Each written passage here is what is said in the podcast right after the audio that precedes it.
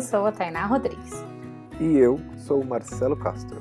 E esse é o Viajar Pra Quê? O nosso podcast semanal onde histórias, piadas, perrengues e reflexões estão todos junto e misturados.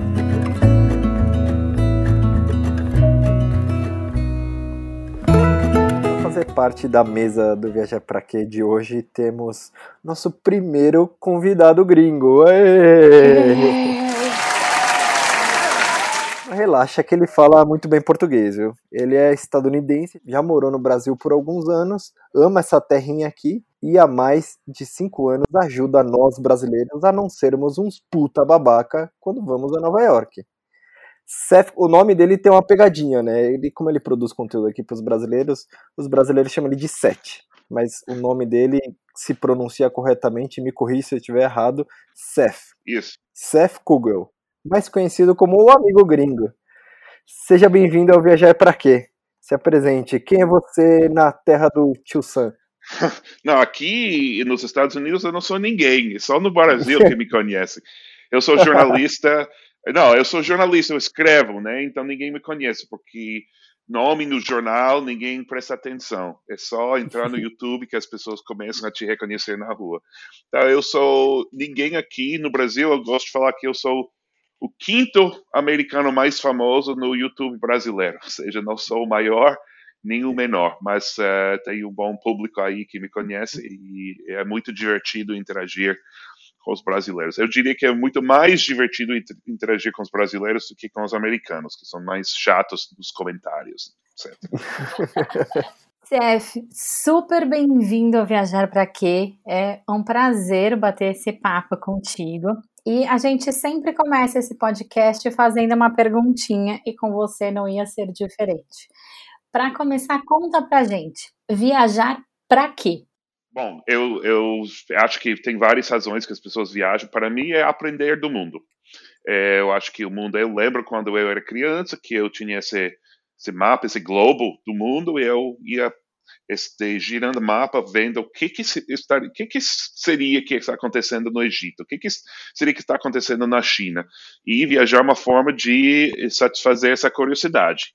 É, tem um, essa essa área na, no mapa, você quer saber o que está acontecendo, como são as pessoas, como soa o idioma deles, como é a comida deles e a curiosidade. Também acho que também me ajuda a entender o mundo. Temos muitos, muitas pessoas nos Estados Unidos que têm a oportunidade de viajar, que não viajam, e você nota imediatamente quem viaja quem não, pela visão do mundo que, que eles têm. É, bom, é mais, ou menos, é mais ou menos por isso. Eu acho que a, a minha meu objetivo principal é de entender melhor o mundo e de abrir uh, minha mente às diferentes culturais e como as pessoas são diferentes superficialmente e mas mais profundamente todo mundo é igual. Eu queria saber como que você conheceu, como você conheceu o Brasil, né? Assim, o que mais te e o que mais te encantou nessa viagem para cá que fez você despender tanto tempo para se conectar e se relacionar com o brasileiro desde então? É, bom, eu comecei a aprender português porque eu já falo espanhol e alguém me disse, um amigo aqui me disse, nossa, você poderia aprender português muito rápido porque quem já fala espanhol aprende rápido e então comecei a tomar umas aulas aqui e decidi viajar para o Brasil e recebi a melhor dica de todos os tempos, que era em vez de ir para o Rio de Janeiro, São Paulo, eh, onde tem voo direto daqui, eh, de ir para Colômbia, chegar à fronteira com o Brasil, e Amazonas com, uh, com a Amazônia colombiana, atravessar aí e pegar o barco da fronteira uh, até Manaus. E para isso ser a primeira experiência no Brasil, num barco, eh, dormindo em rede com 100 brasileiros. E acho que foi durante essa, essa viagem, que há 15 anos isso aconteceu, é, o brasileiro é muito acolhedor, é muito é bom no bate-papo, e o que você precisa quando você está dormindo em rede ao lado de mais 100 pessoas que não você não conhece, é da pessoa ser simpática, da pessoa querer bater um papo, ser, pa, é, ser paciente com uma pessoa que não fala tão bem o português. E eu acho que o final de quatro dias já, já estava meio viciado no, no Brasil. A maioria das pessoas do barco evangélicos da, da Amazônia. Então não é o brasileiro que encontro em São Paulo, nem no Rio, mas todo mundo tem algo em comum no Brasil, que é, que é essa coisa de, de ser acolhedor e, e ser ótimo em conversar e aberto a, a falar com estrangeiros. E você falou agora do, da Amazônia, a gente, a gente não fez exatamente esse percurso que você fez, mas a gente gosta muito da Amazônia, a gente é muito entusiasmo, assim, tipo, todo ano a gente viaja para lá. A gente já fez alguns percursos de barco do, do Pará para do Pará para Santarém e depois lá em Manaus para Tefé, que são viagens de dias, né, de três, quatro dias. E pra gente, eu imagino, pra gente que é de São Paulo aqui, bom, você conhece um pouco o Brasil, sabe o quanto, apesar de termos algumas similaridades, as diferenças geográficas mostra que temos também acaba visões muito diferentes, estilos de vida muito diferentes, né? Então, quando a gente foi viajar lá para a Amazônia, isso para nós fazer essa viagem de barco foi incrível, mas mostrou um Brasil que não passava na nossa cabeça, sabe? Um Brasil que por mais que a gente tivesse vontade de conhecer, é, era uma coisa muito distante da nossa cabeça. Era, era o, o jeito das pessoas viverem, o, o jeito, o quanto o rio na Amazônia é, é, é a estrada para gente aqui no, no Sudeste, né? Eles é, se transportam pelo rio, sabe? Então imagino para você vindo de um outro país, deve ter sido uma experiência bem impactante assim em todos os sentidos. É, é, é, verdade, mas do outro lado tem uma coisa estranha na viagem, que quando você é de outro país de fora, você não vê tanto as diferenças dentro de outro país. É, para mim, é, eu vejo mais não, eu vejo muitas coisas parecidas entre brasileiro que mora na Amazônia e brasileiro que mora em São Paulo. Ou seja, eh, uma vez fui para uma comunidade ribeirinha eh, lá em Amazônia, onde só tem luz tipo duas horas por dia, porque tem eh, como chama gerador, generador, sei lá, de eletricidade e gerador. gerador. E o que, que estão fazendo as pessoas durante as duas horas de luz? Estão divididos entre as duas casas que têm tele, televisão. Metade estão assistindo novela, outra metade está assistindo futebol, todo mundo está comendo arroz feijão. Então, é, isso já é Brasil. É, para você, você vai para São Paulo, é a mesma coisa, só que todo mundo tem televisão e todo mundo, é, é, mas ainda está comendo arroz feijão, assistindo novela e futebol. Sim, eu acho que tem, eu acho que tem um, vai, tem coisas que não mudam. E o principal o, o, o apego do brasileiro à TV e a TV, futebol, acho que tem a história do carro também tem tem é um, meio que um gosto geral, mas acho que o estilo de vida, né, acho que por um ribeirinho, sabe? É pelo menos pra gente, né, quando a gente saiu foi uma coisa que o jeito como eles se enxergam no, no, lugar onde eles vivem, sabe? É um negócio que pra gente impactou bastante, assim, de caramba, que. Não, obviamente, incrível. né? Obviamente é muito diferente. A mesma coisa aconteceria se vocês chegassem aos Estados Unidos e a gente fossem juntos para, sei lá, área rural de Mississippi. Eu acharia todo muito estranho, vocês também, mas vocês ia ver mais em comum entre o cara que mora lá na roça e eu que moro em Nova York do que eu. Eu ia Sim. pensar que o cara é totalmente diferente, você ia falar, Sim. nossa, mas vocês adoram futebol americano e Sim. todo mundo, sei lá, come, come pizza de dominó, sei lá. Mas, mas, é, mas é esquisito da viagem. Quem é de fora vê, né?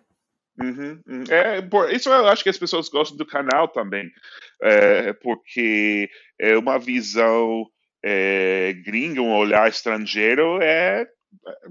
Olha, olha, vocês podem me explicar, porque tem tantos gringos no YouTube brasileiro, mas eu acho que é isso, eu acho que é legal ter uma visão de fora. Americano também poderia beneficiar disso, só que não existe, não tem cara francês falando das diferenças culturais entre França e Estados Unidos no YouTube americano. Acho que a gente não está tão aberta a isso, mas eu acho que as pessoas até gostariam.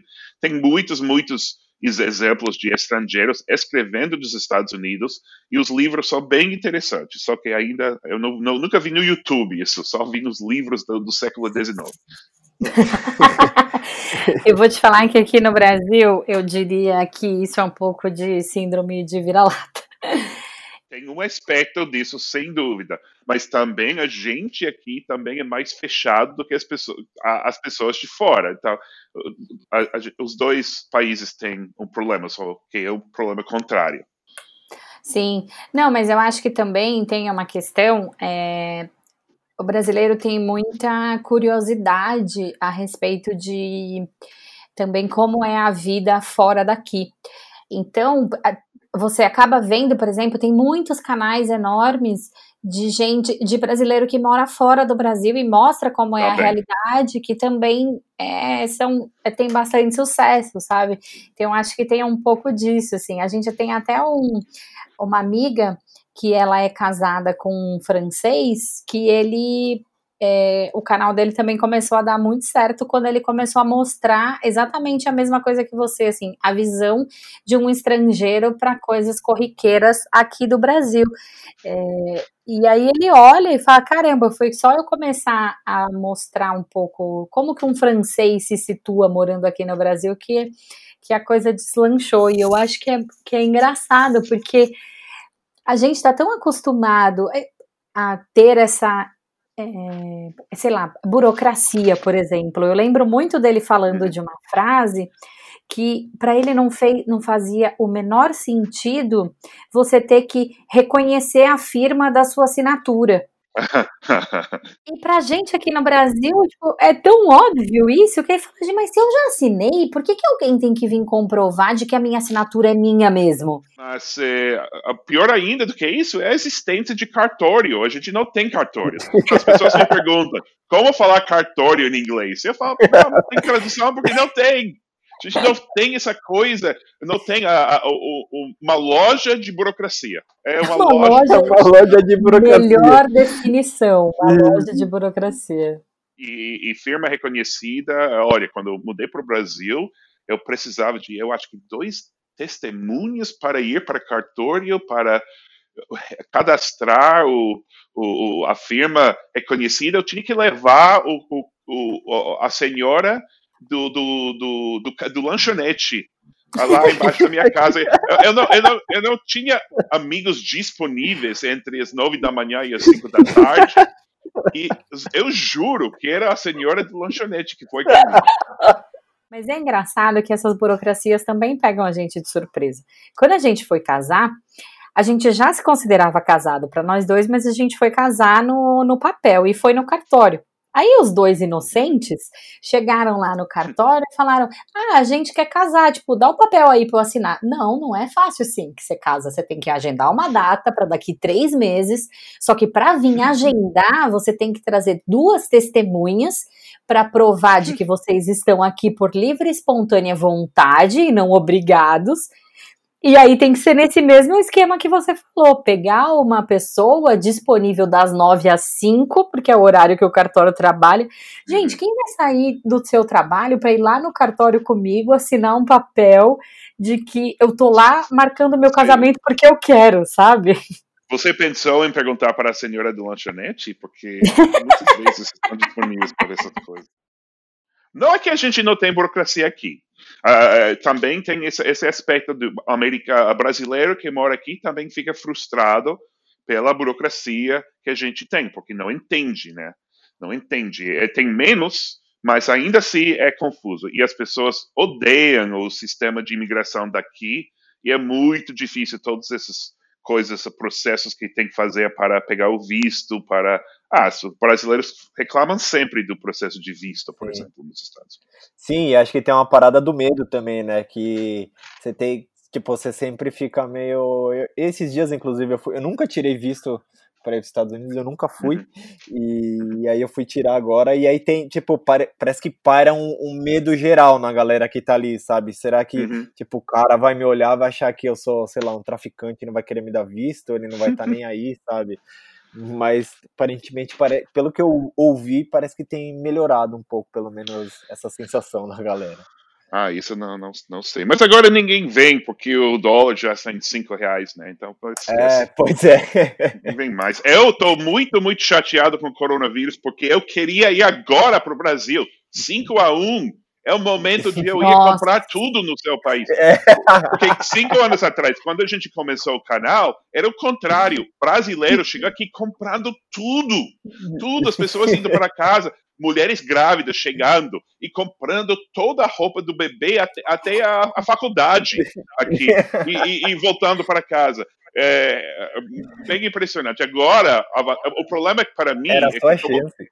É, o problema para mim é que o meu canal ganha em reais, então é realmente eu não ganho, é, é, é ilusão total. Mas fazer o que, né? Meu público é brasileiro, eu adoro isso e eu, não, não tem como mudar essa, é o trajeto da, da minha vida. Só vamos esperar que o real uh, melhore né? um pouco, tá? É. É, se depender da, do cenário político atual, estão tão, que estão lutando para chegar num 7, é o que estão falando por aí. ah, mas nossa, não é que nossa situação política é tão legal também. É, é isso que eu não entendo. Mas pelo menos é um é, pouco mais estável, né? Um pouco mais estável. É, bom. O presidente, o presidente fala besteira, mas não chega no nível daqui, sabe? É, não, sem comentários, né? Eu não. Você começou no Brasil já lá em cima, assim, né? Com essa viagem que eu vou te confessar que quando a gente faz essa viagem de barco pela Amazônia, a gente já fez, como o Marcelo falou algumas vezes, os nossos amigos olham e falam: Nossa, o que, que vocês vão fazer e se enfiar na, nesse lugar, assim, sabe? Isso é uma realidade muito doida, porque a gente é super entusiasta de que os brasileiros conheçam outras realidades do, do Brasil. E como você falou, você acha que a gente não tem tanta diferença, só que quem está aqui no Sudeste acha. Mas eu queria saber o que, que você acha, ouviu em todo esse tempo de Brasil, o que, que você achou de mais esquisito de costume brasileiro, aquela coisa, além da burocracia, né? Mas aquela coisa assim, que não dá para acreditar que as pessoas fazem isso com tanta normalidade. É, olha, eu fui mais novo quando eu fui para o Brasil pela primeira vez. Acho que o, o mais esquisito é essa interação é, na balada, na, no, no, romance, no, entre homens e mulheres, ou homens e homens, ou sei lá, mas no meu caso, homens e mulheres. É, é, é, é o americano não entende o que acontece no carnaval, na balada, né? É, essa coisa de é, cantadas, essa coisa de beijar muito rápido. Eh, tem, tem uma coisa cultural entre nossos países que o americano pensa que o brasileiro ou a brasileira é hipersexualizado, mas o brasileiro também pensa que o americano é hipersexualizado por uma falta de comunicação cultural. A gente vai lá e as pessoas estão beijando, eles se conheceram há cinco minutos e estão se beijando. Aqui as pessoas nem se conhecem, estão dançando como se estivessem transando, mas a gente está acostumado a nossas é, é, é, maluquices e, e não as suas. Então eu lembro muito bem é, quando Uh, eu morei no Brasil e os amigos, isso foi 10 anos atrás, quando meus amigos visitaram, eu tinha que dar uma aula, meus amigos solteiros, né, eu tinha que dar uma aula. Como fazer, como estar num bar, como falar com uma mulher brasileira. Ou, ou seja, eu fiz uma matéria até no New York Times, as pessoas podem conferir, é, sobre brasileiras aqui em Nova York, que não aguentavam as festas americanas porque pensavam que nenhum homem gostava delas, porque não beijava ela. Ou seja, tem, tem uma história muito legal. Está no New York Times, pessoal. Nós estamos falando de, de, de fofocas. É, a menina é, mora na Astoria, que é o bairro brasileiro daqui, me falou: olha, a primeira festa americana que eu fui foi em New Jersey, fui para uma casa. O, o cara estava sentado, sentou comigo, começou a falar, falar, falar é, por meia hora, eu estava pensando, que ele não gosta de mim, não está me tocando, não está fazendo nada, pedi o meu número e foi embora, então eu tinha certeza que ele não gostava de mim, porque nem tentou me beijar. E eu falei, olha, pessoal, ela, ele fez exatamente o que faz um americano que gosta de você. Ficou falando com você, puxando papo não muito romântico, depois pediu seu número. Aí, agora ele vai te mandar um text, sei lá, um, SMS e, e vocês vão sair. Mas é esse tipo de coisa que eu sempre achei muito interessante e, fascinante, na verdade. Mesmo depois de me acostumar, é, eu, eu acho fascinante essa interação pessoal, não só no, no lado romântico, mas Mas é, eu sempre falo a mesma coisa também sobre os bares no Brasil. Eu prefiro estar é, num bar com cinco brasileiros desconhecidos do que com cinco americanos amigos, porque vocês são melhores em todo, todo aspecto em bater papo também. É, e é tudo isso. Agora, esquisito, esquisito, talvez. É, isso não é tão esquisito, até dá para entender. É esquisito super esquisito, não sei, talvez essa, esse hábito de, de comer farofa o tempo todo. Mas eu adoro farofa, então não posso reclamar. Pô, farofa é maravilhoso, a melhor comida. É, não, não, eu concordo. Eu sou muito conhecido por adorar farofa. As pessoas, eu visito o Brasil, faço encontro com fãs, as pessoas me levam tipo dois quilos de farofa que a tia fez em casa. Mas eu estou indo para os Estados Unidos o próximo dia, não, não cabe na mala. Então eu falo para as pessoas, não me faça, não, não, não, não traz farofa. Eu ia até te falar sobre, sobre a, a coisa da farofa, que eu, eu, você fala bastante sobre sobre farofa. E como que você conheceu a farofa, assim? Então, é, como que eu conheci a farofa? É, isso eu não sei se vou lembrar. Acho provavelmente fui a Manaus, provavelmente não sei se provei Manaus. Seria provavelmente primeira viagem eu também fui para Minas Gerais. Vou imaginar que em algum lugar de Belo Horizonte, Ouro Preto, provei farofa por primeira vez.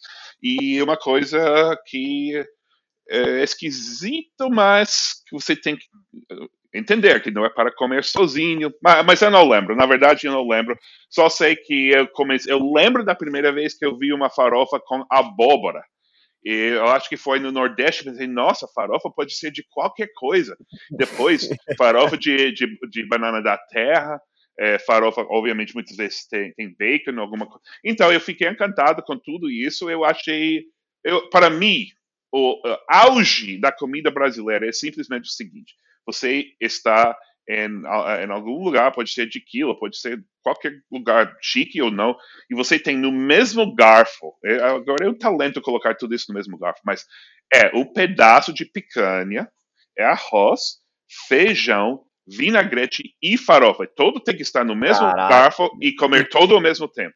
Para ah, mim, pode pôr na colher. A colher, pode, pode ser até colher, nunca pensei nisso, mas. É Olha, eu vou te falar que o Marcelo é especialista em fazer monte de comida em cima do garfo. Esse garfo aí com ah. arroz, feijão. Tira picanha porque a gente não come carne, mas arroz, feijão, couve e vinagrete e farofa, é. com certeza ele dá um jeito de fazer no garfo, caber no garfo dele. É, Nossa, na verdade, eu estou comendo muito menos carne também, mas, mas se, se é uma coisa de picanha com farofa, eu até vou abrir uma exceção. e qual foi a comida mais diferentona que você comeu por aqui, assim? Uma parada que você, nossa, nossa é... não imaginava que existia. O açaí sem açúcar é muito esquisito.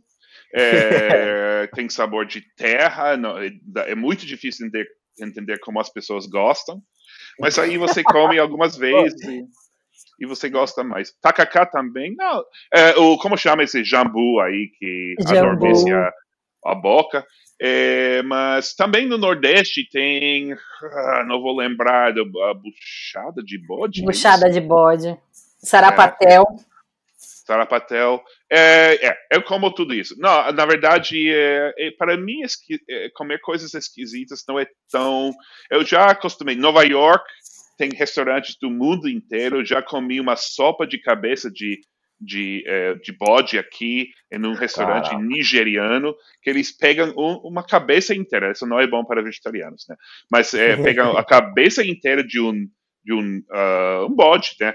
Eles picam em, muito, em mil pedaços. Você e faz uma sopa. Na sopa você encontra todos os a, a mandíbula está aí e a língua ainda a, a, língua ainda está está está grudada no, no mandíbula. É, é muito é muita coisa. Então você chega no Brasil, o Brasil não tem as comidas mais esquisitas. Vai para a China, você vai encontrar coisas mais esquisitas.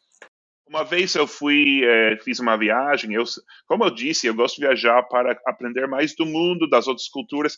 E isso até nos Estados Unidos é importante. Aqui a cultura de caça, né, de hunting, caça, né, uhum. né, vocês matam animais é, é, é, muito interessante e aqui em Nova York a gente não faz e a gente está até acha esquisito, acha uh, um pouco é, a gente duvida que é realmente uma, uma uma atividade ética e tudo, mas em outras partes dos Estados Unidos a gente tem, uh, as pessoas têm muitas, muitas armas, principalmente para caçar, e eu fiz uma viagem em que eu fui fazer uma caça de, de javali, javali, vocês falam javali. Isso, javali. Uhum. de javali na Flórida com esse propósito exatamente. Eu como carne, não, porque eu não ia matar um animal.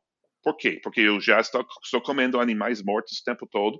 E, na verdade, o javali é mais ou menos é, é, é um animal que causa muitos, muitos problemas é, nas áreas agri é, de agricultura e está tentando matar eles o tempo todo de qualquer jeito, assim ou comigo. Então eu fui, eu fiz isso, eu achei uma experiência muito, muito interessante. É, até poder ver como eu reagi quando eu matei o animal, né? Eu acho que quase uma parte da viagem é de fazer coisas também é, desconfortáveis para ver como você reage. Na verdade, eu não fiquei eu pensei que talvez depois da experiência eu ia ficar totalmente vegetariano. Mas na verdade eu não, eu não fiquei. Eu, eu como menos carne agora, mas é por razões ambientais mais do que é, é, é, éticas dos animais. Eu também não gosto da forma que os animais são tratados, etc, etc. Mas eu penso mais no ambiente, na produção de carne e como é, é prejudica o, o, o ambiente. Essa é a minha razão. Mas então achei até interessante ter essa experiência de caça para entender como, como vive o mundo. E, e eu, como eu disse, eu não fiquei é, com nojo do, do que eu tinha feito. Até me senti um pouco mal, que não me senti mal, se você entende. claro. Mas você conseguiu caçar? Consegui, eu consegui. É que também eu sei usar armas porque eu fui para acampamento de verão aqui e você aprende a usar. Só que você atira contra papel, né? Não contra é, animais e seres humanos. Então eu sou mais ou menos, eu mais ou menos sei fazer. A gente começou o podcast, o Marcelo te apresentando como o salvador dos momentos de brasileiros puta babaca que acontecem quando a gente vai para os Estados Unidos. Eu queria que você falasse hum. o contrário. Se você já passou por alguns momentos de puta babaca enquanto você estava aqui no Brasil.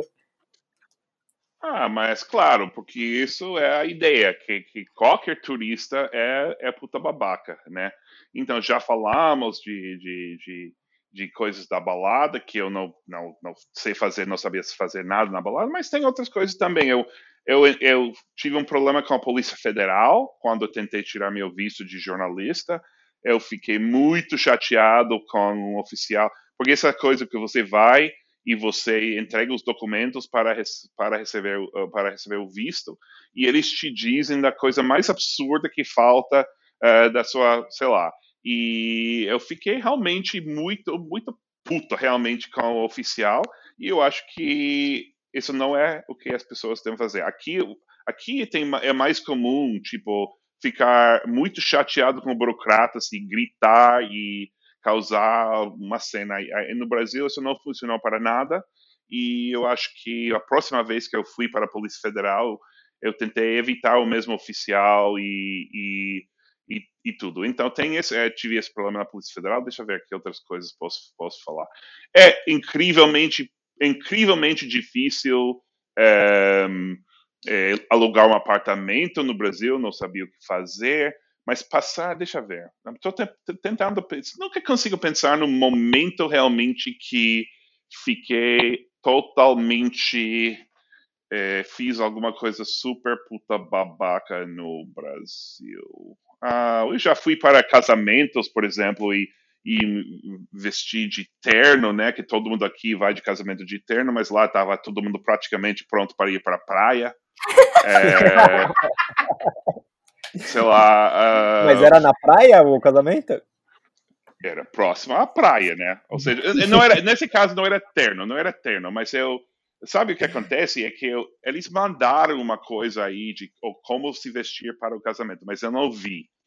E aí eu fui de gravata mesmo, e, e ninguém, tá, tava todo mundo até em shorts, mas, mas também aconteceu numa, num casamento em, em, em São Paulo, um casamento até meio formal, eu fui, fui de terno, mas muito poucas pessoas estavam de terno, muito poucas, com camisa, é, com camisa, como você chama, camisa é, social, é, Camisa não, camisa social e até uma calça, não, não tinha jeans, mas ninguém estava de gravata e poucas pessoas de terno. E quem estava de paletó era sem gravata. Então, esse tipo de coisa. Mas as pessoas entendem, as pessoas entendem. Ah, o gringo. Agora que você É, tocou nesse assunto de gringo, você já sentiu alguma vez ser chamado de gringo de uma forma pejorativa, sim? Ou você acha que brasileiro é tranquilão com isso? Na verdade, aqui nos Estados Unidos, a palavra gringo eh, é tipicamente um insulto, né? Utilizado mais para os mexicanos. Então, é um pouco esquisito chegar no Brasil as pessoas falar de gringos, é, porque você acha no começo que é um insulto, mas realmente acho que acho que não é. É, olha, já no canal as pessoas me criticam o tempo todo por ser gringo, por não entender o Brasil, para, por, por é, é, insultar. Ou, quando, quando você fala de diferentes culturais, é muito difícil não insultar alguém. Então, nesse caso, me chamam de gringo, me falam, de- me chamam de qualquer coisa. Mas acho que no Brasil, acho que as pessoas são mais. As únicas pessoas realmente que, que insultam os gringos no Brasil, especialmente os americanos, são as pessoas que realmente estão pens- pensando na história dos Estados Unidos e as relações com a América Latina de forma política, né? Ou seja, Estados Unidos é, é, é o império de- do- das Américas e é, é um assunto mais político do que nada. As pessoas bem de esquerda que que não gostam dos americanos e nem é, eu até concordo um pouco com isso, mas não, eu, eu acho que em geral é, todo mundo. Eu lembro de uma uma vez eu estava lá em durante a Copa de 2014, eu estava aí de jornalista e, e me mandaram para entrevistar eh, americanos sobre como como eh, tinha sido o tratamento dos brasileiros no, no Brasil. Eu estava em Salvador e eu entrevistei vários americanos num jogo de Estados Unidos e eu perguntei como como assim como como sido sua experiência aqui no Brasil. Eh, Eles ah é, comida maravilhosa, as pessoas maravilhosas, as tudo maravilhoso. E eu falei, como é o inglês das pessoas? E falou, ah, ninguém nos entende e a gente não entende ninguém, mas ainda assim todo mundo nos trata muito, muito bem. E você consegue identificar de longe, um, tipo, qual é o comportamento, vamos dizer assim, o comportamento básico do brasileiro puta babaca que visita Nova York? Tem tudo a ver com os tênis, eu acho. Eu reconheço dos tênis e às vezes do cabelo. O tênis, as pessoas.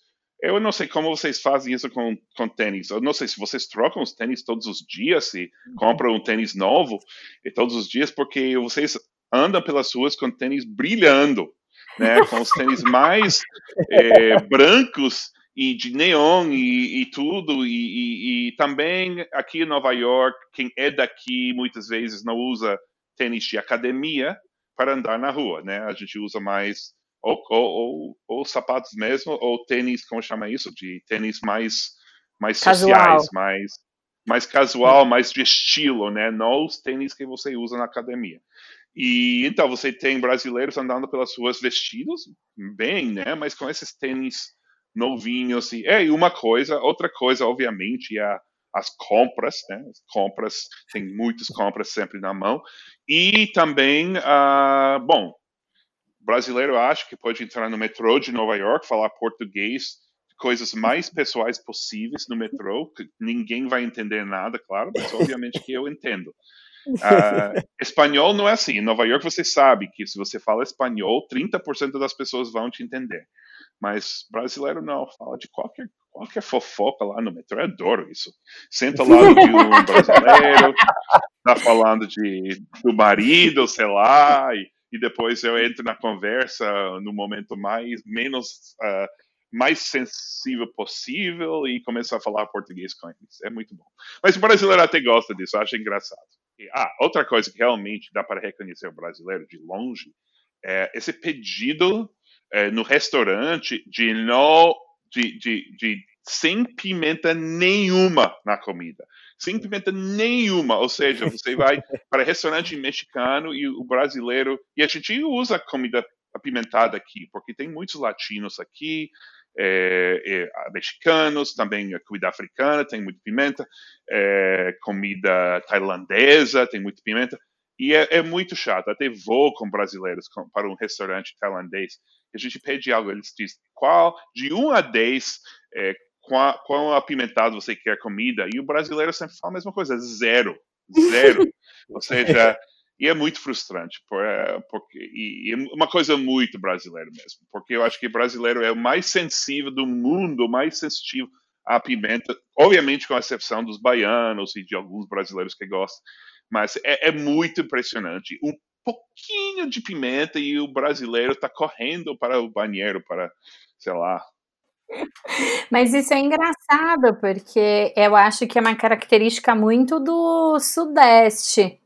Mas. É, pode ser. É, mas porque quem tem o dinheiro isso, e quem viaja é do Sudeste, né? É, então. E mas do porque... Sul, e do Sul, não me fala, eu nunca conheci um gaúcho comendo pimenta.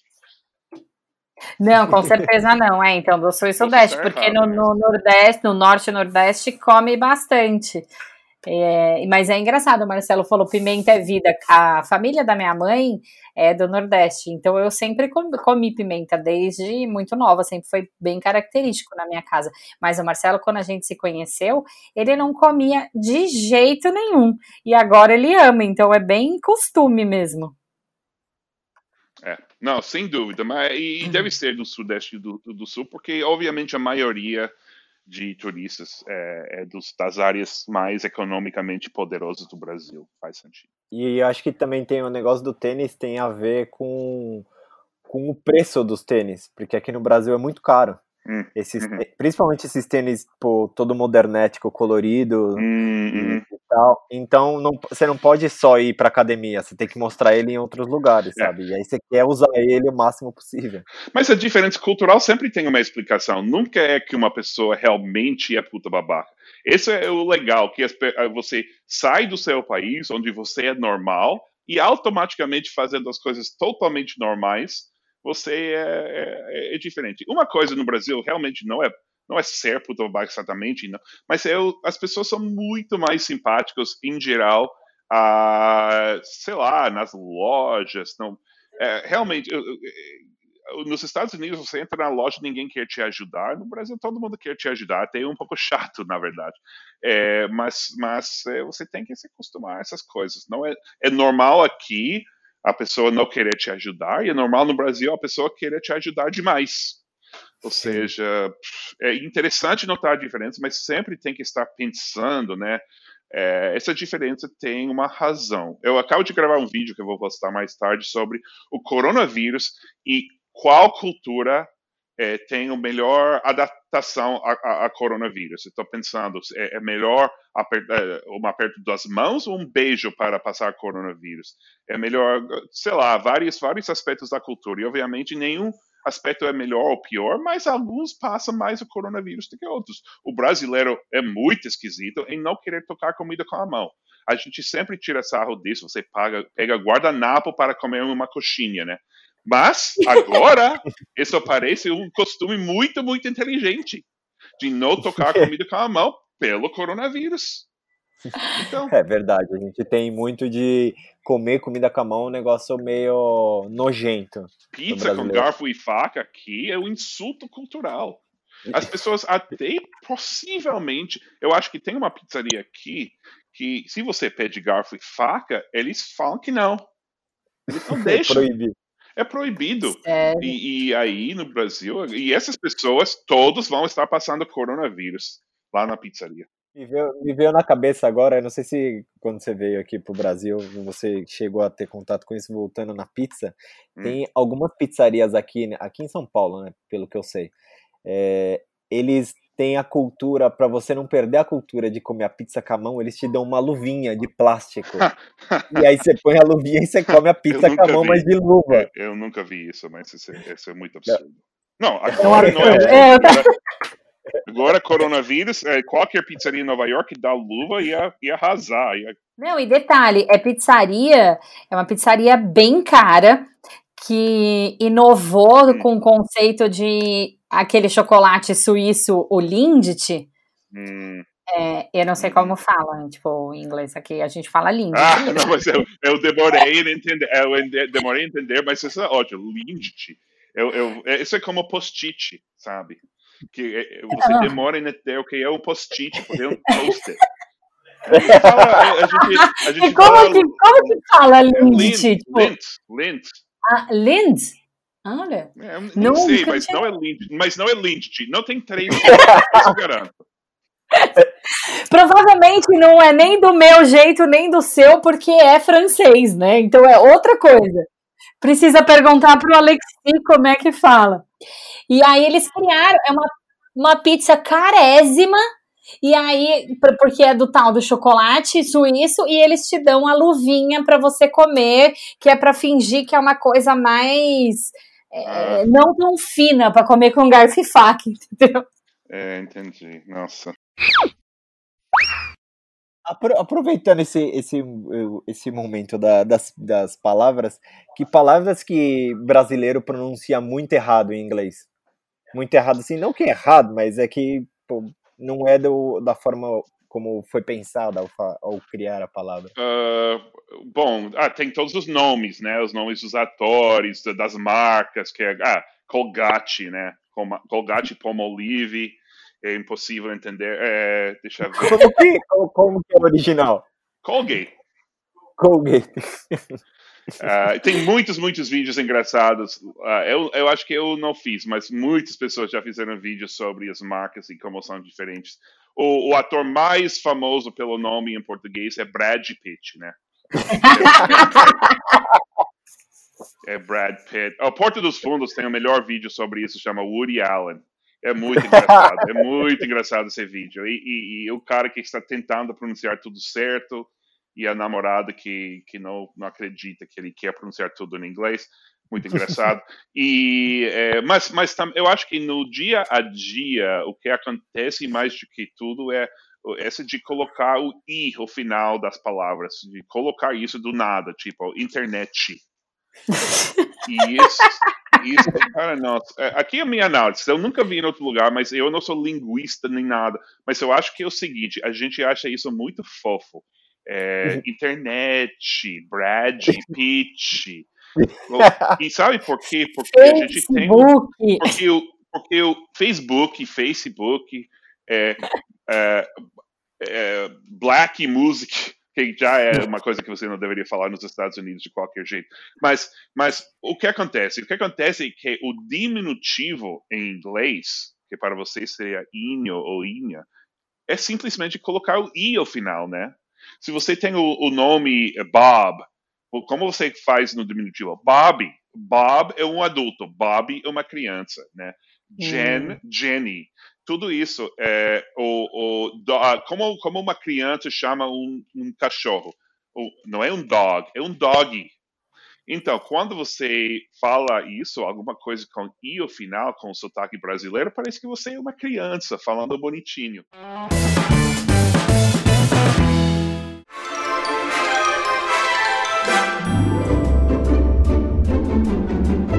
Agora a gente entrou num momento que chama Rapidinhas do Viajar para Quê? O, os nossos ouvintes, eles, eles ficam um pouco acuados nesse momento, mas eu não desejo isso para você. É, eu vou fazer algumas perguntas e a primeira coisa que vier na sua cabeça você responde. Tá. Vamos lá. Como você gostaria que acabasse o mundo? É, é, guerra nuclear daqui a 10 mil anos. Quando eu já estiver morto, né? Se você pudesse transformar qualquer atividade num esporte olímpico, em qual você teria a chance de medalha? Ah, com, com, comer farofa.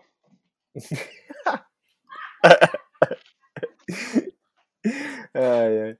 Podendo ligar para você mesmo em qualquer, em qualquer momento do passado, qual momento você ligaria e o que você diria?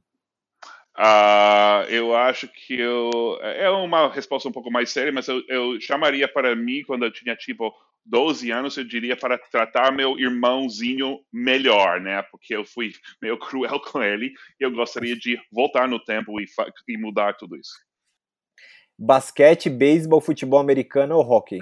Ah, futebol americano é de longe o melhor esporte, as pessoas não entendem a estratégia, é, é, o esporte mais complicado, complexo e interessante do mundo. As pessoas acham que é só todo mundo batendo nas outras pessoas, mas é muito complexo, muito interessante, eu adoro. E você torce para que time? Patriots, claro, porque o marido da Gisele, né? Não, é porque eu sou de Boston, né? eu sou, eu sou de, de Boston, de onde são os Patriots. Todos os meus times são de Boston. Se você pudesse ser alguém por um dia, quem você escolheria? Hum, eu acho que eu. Hum, a primeira coisa que chega à mente é o Donald Trump, mas eu não sei porquê. não, sabe por quê? Eu, eu quero saber, eu, eu, queria saber o que ele faz o dia todo mesmo. Então pode ser a esposa dele. Esposa dele, para observar ele durante um dia, para ver exatamente como essa pessoa vive a vida na Casa Branca é, é um mergulho antropológico, né, eu diria. Que frase você colocaria em sua lápide? É, é, hum, hum, deixa eu pensar. É, bom, eu penso ser cremado, mas de qualquer forma é, seria, sei lá, está perdendo seu tempo me visitando aqui, vai fazer algo divertido. Oh, muito bom. A melhor frase de lápide que já falaram nesse podcast, gente. Saia daqui. Se você pudesse convencer qualquer pessoa do mundo, em qualquer época da história, ter feito algo diferente, quem seria e o que você diria para ele não fazer? Hum... Hum... Ah, eu acho que seria para o, o Hitler, né, Adolf Hitler, é, continuar fazendo arte em vez de entrar na política. É, minha família perdeu várias pessoas. É, é uma, uma resposta séria, que minha, minha família perdeu muitas pessoas lá na, na Segunda Guerra, no Holocausto. Você pode criar um festival de música agora. Qual seriam as três bandas principais que você chamaria para tocar nele? Mas eu sou super fã de, de, de música é, é, caribenha, então, ah, então eu duvido que as pessoas já ouviram falar de, dele, mas eu convidaria com certeza o Juan Luis Guerra, que é um músico dominicano que escreveu a música do, do Fagner de uh, de Amor. Quisiera ser um pez para tocar mi nariz en tu pecera y hacer burbujas de amor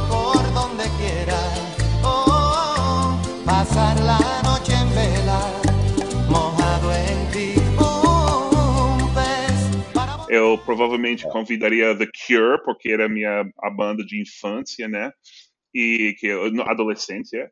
E uh, tem que ser um brasileiro.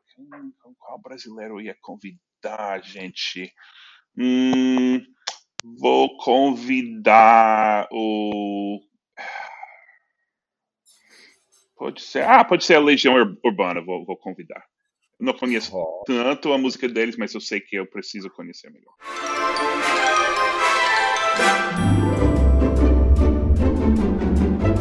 Cef, é chegada a hora do seu jabá.